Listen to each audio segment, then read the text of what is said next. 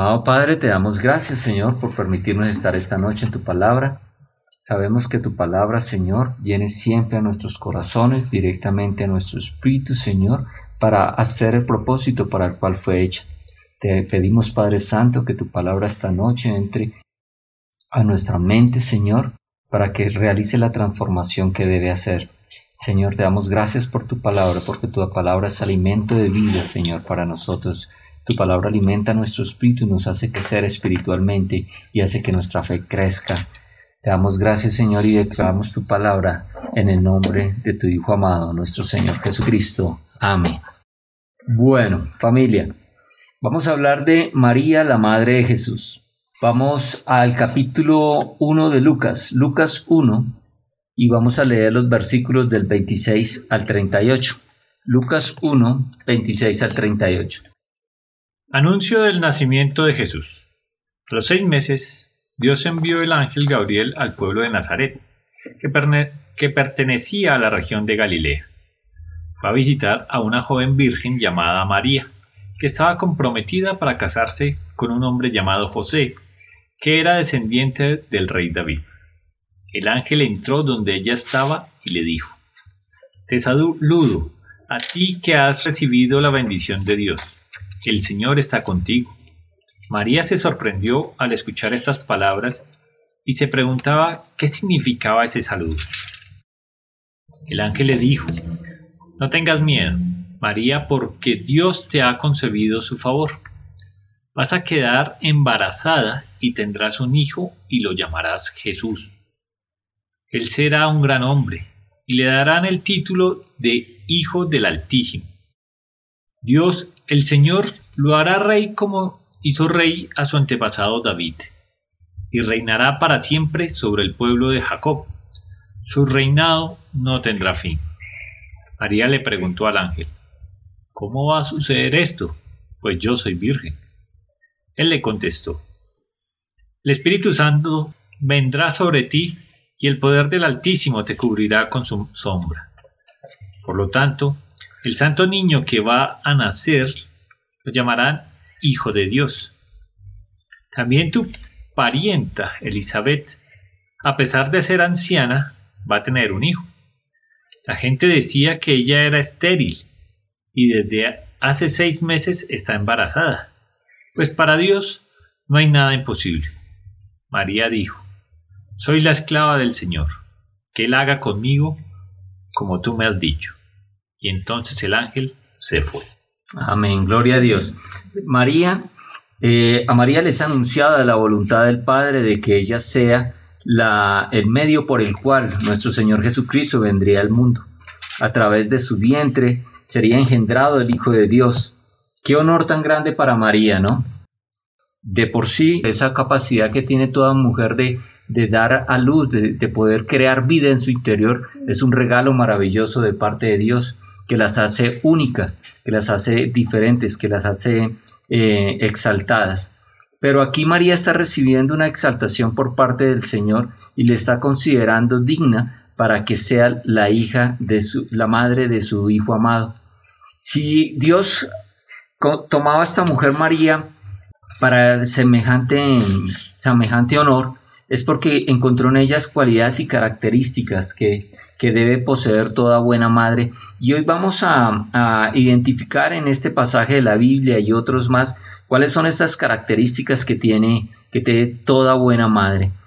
Mm, y vamos a comenzar aquí, eh, el versículo 26 comienza diciendo que el ángel Gabriel fue enviado por Dios Quiere decir que iba en representación de Dios, iba a, dar a conocer la voluntad de Dios, estaba hablando por Dios, es decir, lo que él le dijo a María fue directamente lo que escuchó de Dios. Bueno, el versículo 28 más adelante dice que, que la saludó de una manera que a, María le causó... Eh, eh, no, ella quedó turbada, dice en el capítulo 29, dice que ella cuando le vio se turbó por sus palabras. ¿Cuál fue ese saludo que le dio el ángel que turbó a María? Dice, eh, salve muy favorecida. El Señor es contigo, bendita tú entre las mujeres. Salve muy favorecida, el Señor es contigo, bendita tú entre las mujeres. Es decir, él traía, era portador de buenas noticias. Imagínate que tú abres la puerta de tu casa, ¿sí? Y, encuentras a una persona que te dice, salve muy favorecido. Salve es como, eh, salve es un saludo, te saludo. Y dice, eres muy favorecido. O sea, con esa. Y dice, el Señor definitivamente está contigo. Y eh, eres bendito, qué bendición la que... No, tú dices, pero ¿qué es esto? ¿Qué, me gané? ¿Me gané? ¿Qué, me gané? Eh, María quedó sorprendida por ese saludo. Mire que ella dice en el versículo 29, más ella cuando le vio se turbó por sus palabras, refiriéndose al, a lo que le estaba diciendo el ángel. Y pensaba, ¿qué forma de saludar es esta? ¿Qué salutación será esta? Eso nos da a entender que María no se sorprendió de la, no se sorprendió, no se quedó sorprendida por ver al ángel, sino por la forma como él la saludaba.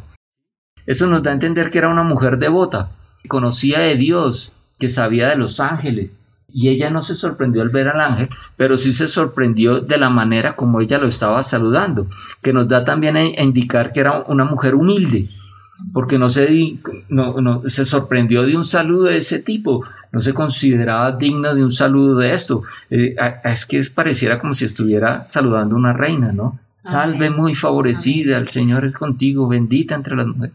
Ella no estaba acostumbrada a este tipo de saludos, a ser exaltada de esta manera. Y eso nos recuerda que, eh, me, me, hace recordar la historia de Gedeón, ¿se acuerda? En la historia de Gedeón, que eh, él quedó extrañado de la manera como el ángel lo saludó, porque él no se veía de esa manera.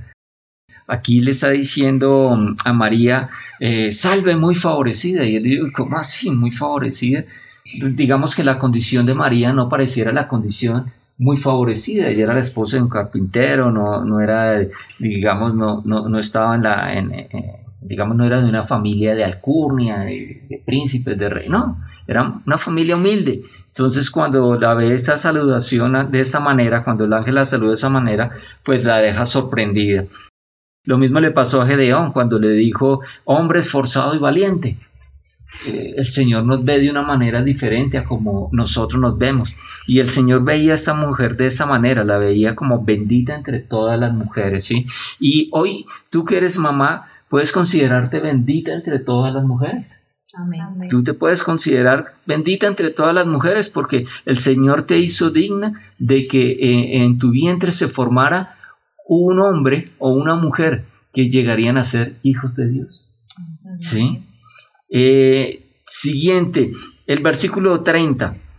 Dice, entonces el ángel le dijo, María, no temas, porque has hallado gracia delante de Dios. Quiere decir, el Señor te respalda, el Señor está contigo. Has hallado la gracia del Señor. Acuérdese que la gracia del Señor es el amor inagotable del Señor. María hizo méritos para encontrar el amor inagotable del Señor en ella. Y le dice, no temas. Quiere decir que es una mujer reverente a Dios. Ella estaba reverente a Dios. Y ella estaba dispuesta a hacer lo que el Señor le hiciera, el Señor le dijera. Aquí el versículo 34 dice, entonces María dijo al ángel, ahí el ángel ya le explicó, le dijo que iba a dar al uso a, un hijo, eh, que ese hijo sería, eh, le pondría por nombre Jesús, que sería el hijo del Altísimo, que iba a venir a reinar sobre, sobre Israel, que su reino no tendría fin. Y María le, le pregunta al ángel, ¿Cómo será posible esto? Pues no conozco varón. O sea, María no dudó de lo que el ángel le estaba diciendo. Es decir, María le creyó a Dios. Eh, María era una mujer de fe. María le creyó a Dios. Acuérdense que el ángel estaba hablando por Dios, estaba hablando en representación de Dios y cuando el ángel le dijo, ella le creyó, ella le creyó. Eh, pero eh, cuando dice, ¿cómo será esto? Quiere decir, ¿qué debo hacer? ¿Qué debo hacer que está a mi alcance? Ella estaba dispuesta, no solo era una mujer de fe, sino que estaba dispuesta a hacer la voluntad del Señor. Ella me hace recordar acá cuando Simón eh, tuvo esta visión de Jesucristo que lo, dejó ciego y Jesús le preguntó, perdón, a Saulo, Jesús le preguntó a Saulo, ¿por qué me persigues? Y Saulo le dijo, ¿quién eres tú? Él dijo, yo soy eh, Jesucristo a quien tú persigues. Y él dijo, Señor, ¿qué tengo que hacer? Qué disposición la de Saulo, ¿no? Él inmediatamente dijo, ¿qué tengo que hacer? Y esta es la misma actitud de María acá. Dice, ¿cómo será esto? ¿Qué tengo que hacer? ¿Qué tengo que hacer? El versículo 38. Entonces, eh, aquí vemos ya que el, ángel le respondió, le dijo cómo iba a ser esto. Dice que el Espíritu Santo vendrá sobre ella y que la cubrirá con su sombra y que por eso el hijo que nacerá será llamado Hijo de Dios. Y además le da consuelo diciéndole que Elizabeth, una pariente de ella, también ha concebido un hijo en su vejez, ya siendo mayor, parecido a lo que le pasó a, ¿A qué? A Sara, la, mujer de, Abraham, ¿no? Y, le refuerza diciendo, porque para Dios no hay nada imposible. Sea, le refuerza su confianza en Dios y le dice, tú tranquila porque para Dios no hay nada imposible. Él se va a encargar de todo a través de su Santo Espíritu, Él va a obrar en ti y eso es lo que hace el Señor en nosotros. Él a través de su Santo Espíritu es quien obra a través de nosotros.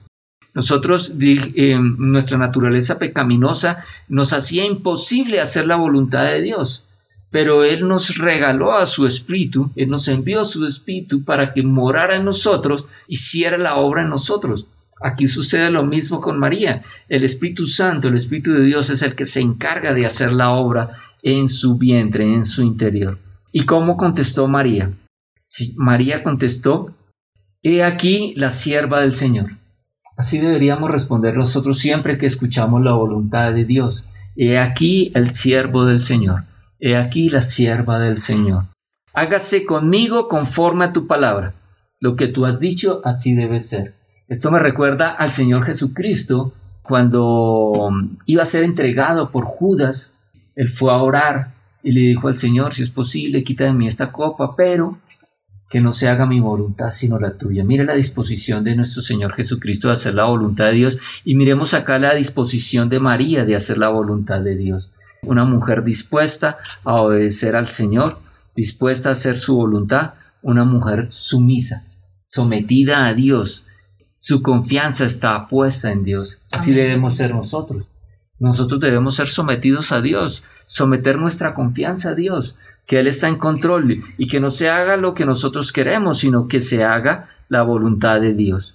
Entonces en este pasaje de la anunciación a María, de que iba a ser la madre de nuestro Señor Jesucristo, podemos identificar cualidades de María, que son cualidades de una, de una buena madre, una mujer devota, una mujer humilde, una mujer reverente a Dios, dispuesta a hacer su voluntad, una mujer de fe y sumisa. Ahora vamos a ir al capítulo 2 de Lucas, el versículo 7, y vamos a encontrar otra cualidad aquí de María. Capítulo 2, versículo 7 del libro de Lucas, el Evangelio de Lucas. María dio a luz a su primer hijo, un varón lo envolvió en tiras de tela y lo acostó en un pesebre porque no había alojamiento disponible para ellos. Entonces, eh, preciso en el momento en que María estaba por los días de dar a luz, eh, llegó la orden del emperador romano de que todos debían empadronarse, ¿no? Y María, muy obediente con su esposo, se fueron para, Belén. Ellos vivían en Nazaret, pero eran eh, originarios de Belén, su descendencia era de Belén de la descendencia de David. Entonces aquí se estaba cumpliendo la profecía de parte de Dios de que el Mesías iba a nacer en Belén y que iba a ser descendiente del rey David. Y ella obedeció junto con su esposo y, cuando llegaron allá no encontraron un lugar donde refugiarse, donde pasar la noche, donde hospedarse. Eh, pero ella dice acá que, que dio a luz y envolvió en pañales y lo acostó en un pesebre. Aquí vemos una cualidad de toda madre y es eh, una madre protectora, ¿no? Ella lo envolvió en pañales y como pudo, con los recursos que tenía, acomodó un lugar para que su niño pudiera estar, para que pudiera descansar. Y ese fue un pesebre y esa fue la manera humilde como Dios decidió que el rey del mundo llegara, el rey de reyes, el señor de señores llegara a este mundo. Vemos acá entonces la cualidad de madre protectora de María. Ahora vamos al versículo 48 de ese mismo capítulo, capítulo 2, versículo 48. Sus padres no sabían qué pensar. Hijo, ¿Por qué nos has hecho esto? le dijo su madre. Tu padre y yo hemos estado desesperados buscándote por todas partes. Ok, eso fue una ocasión en que estuvieron eh, Jesús con sus padres, estaba en Jerusalén durante una fiesta de los judíos y se les extravió el niño y duró perdido varios días. Cuando lo hallaron, esta fue la manera como María le reclamó a Jesús, a su hijo. ¿Qué te habías hecho si te estábamos buscando? Esto es lo que, lo que hace toda buena madre, ¿no? Una madre de reprender a sus hijos, llamarle la atención. Esto demuestra que es una madre amorosa. Otra cualidad de María que corresponde a toda buena madre, una madre amorosa, porque la palabra de Dios dice que el padre, o en este caso la madre, que ama a su hijo, lo disciplina. María está corrigiendo a su hijo y es deber de toda buena madre corregir a su hijo. Vamos ahora a Juan 2, capítulo 2, versículos 1 al 5. Juan 2, 1 al 5. Eh, dice la palabra, tiene como título La boda de Caná. Al día siguiente se celebró una boda en la aldea de Caná de Galilea. La madre de Jesús estaba presente y también fueron invitados a la fiesta Jesús y sus discípulos. Durante la celebración se acabó el vino. Entonces la madre de Jesús le dijo, se quedaron sin vino. Apreciada mujer, ese no es nuestro problema, respondió Jesús. Todavía no ha llegado mi momento. Sin embargo, su madre les dijo a los sirvientes, hagan lo que él les diga. Amén, gloria a Dios. Entonces aquí vemos otra cualidad de toda buena madre, ¿no? La madre le dijo, mire, se, les acabó el vino, tú sabes a qué has sido mandado, empieza a hacerlas, a, manifestar el poder del Espíritu Santo en ti. Jesús le dice, no, madre, todavía no es el momento, pero ella, ella no, como que no le escucha, ¿no? Ella, ella lo impulsa, ella le dice a los otros que están ahí, haga lo que él dice. Y Jesús, pues finalmente lo hizo. ¿Y cuál fue el milagro que hizo? Ese fue su primer milagro, el primer milagro que, está en la Biblia de parte de Jesús y fue que convirtió el agua en vino, ¿no? Entonces aquí vemos una cualidad de, toda buena madre y es que promueve a sus hijos, les da ánimo, los impulsa a, sus hijos a hacer ¿sí? lo, que, lo que están llamados a hacer. Y otra cualidad es que tiene autoridad y la ejerce. La madre tiene autoridad sobre sus hijos. Y es potestad y es, es, deber de la madre ejercer esa, autoridad sobre sus hijos. Vamos ahora a Juan 19, 25. Estaban de pie junto a la cruz la madre de Jesús, la hermana de su madre, María la esposa de Cleofas y María Magdalena. Qué momento tan terrible para toda madre. Estaba frente a la cruz, viendo a su hijo crucificado entregar su vida por el mundo. Ella sabía lo que su hijo estaba haciendo y ella sabía que ese momento iba a llegar. Pero aquí vemos una cualidad de toda buena madre, la fidelidad con sus hijos, siempre con sus hijos, hasta el fin. Y vemos otra cualidad maravillosa de María acá, que es también una cualidad de toda madre hermosa, y es esa madre compasiva que lo acompañó en el momento más difícil, que sufrió junto con él. Ahí estaba sufriendo María, padeciendo junto con él la carga que, Jesucristo por su propia voluntad decidió llevar sobre sí, que eran los pecados de toda la humanidad. Ahora vamos a Éxodo 20:12. Honra a tu padre y a tu madre, entonces tendrás una vida larga y plena en la tierra que el Señor tu Dios te da. Honrar a nuestros padres es, es un mandato de nuestro Señor, pero es un mandato que va acompañado de promesa. Nos asegura que al hacerlo alargarán los días de nuestra existencia en la tierra. Debemos honrar a nuestros padres. Amén. Es un mandato de Dios. Debemos honrar a nuestra madre. Es un mandato de Dios. Ya vemos todo lo que una madre puede hacer por sus hijos. Todo lo que una madre entrega por sus hijos. una madre es digna de honra. Para terminar, vamos a Proverbios 31. Vamos a leer los versículos 28 al 29. Sus hijos se levantan y la bendicen. Su marido la alaba hay muchas mujeres virtuosas y capaces en el mundo, pero tú las superas a todas. Amén. Gloria a Dios, tú las superas a todas.